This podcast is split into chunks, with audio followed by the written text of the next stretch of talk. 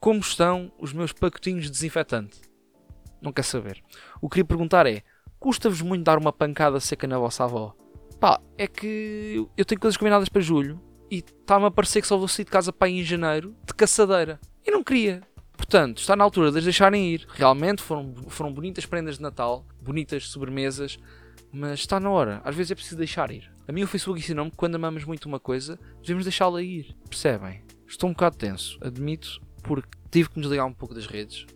Está-me a causar bué stress. Imaginem, de repente, toda a gente está-se a preparar para os Jogos Olímpicos em casa. Estou na vossa varanda a fazer squats e leg liceless coisas. São bué de atletas, vocês. Não são. Eu quero dizer, querem-me vender a ideia de que agora é possível que é possível fazer treinos super intensos em casa. Não é.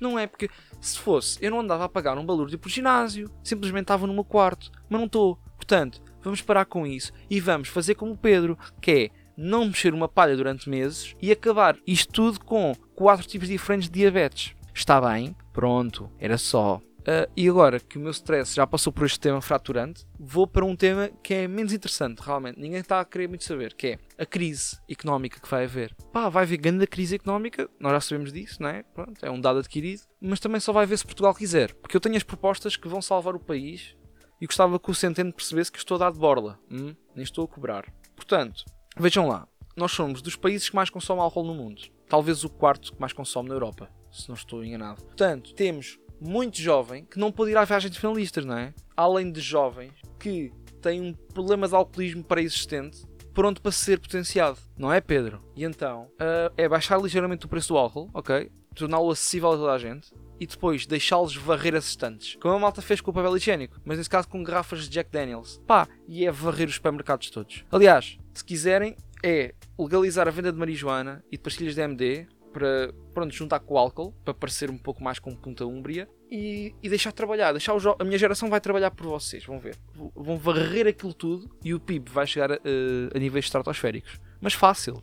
Eu pessoalmente já me protegi da crise. Agora fora de brincadeiras. Vou, vou trabalhar para a Uber Eats, só me falta a motorizada. Uh, também tenho prioridade, não é? Tenho este aspecto de vietnamita com varíola. E em princípio tenho prioridade eu sempre soube que esta pele me ia servir para algo, sem ser para me discriminarem no inverno quando me visto todo preto. Começam logo a mostrar sapos e não sei o quê. Mas bem, por fim, uh, dizer que estou a experienciar novos níveis de ansiedade, uh, já que estou a fazer o segundo semestre online. Porque, pronto, como é que nós fazemos? Comunicamos muito no grupo da turma. E então eu recebo uma média de 500 mensagens por dia. E a cada mensagem, a cada notificação, respiro um bocadinho pior. Parem, eu nunca sei quando é que pode ser o próximo teste, o próximo trabalho ou a próxima videochamada com uma uma professora ou um professor que esteja com a cara sugada pela vida, não é? E depois eles estão todos descontrolados, como eu já tinha dito anteriormente. Ou seja, eu estou sempre em constante ansiedade, estou sempre a respirar mal, estou sempre ali débil em casa, estão a ver? Depois eu tenho uma professora que dá aulas a fumar, mas bué, tipo, a mulher já fumava bué. Ela era daquelas pessoas que era capaz de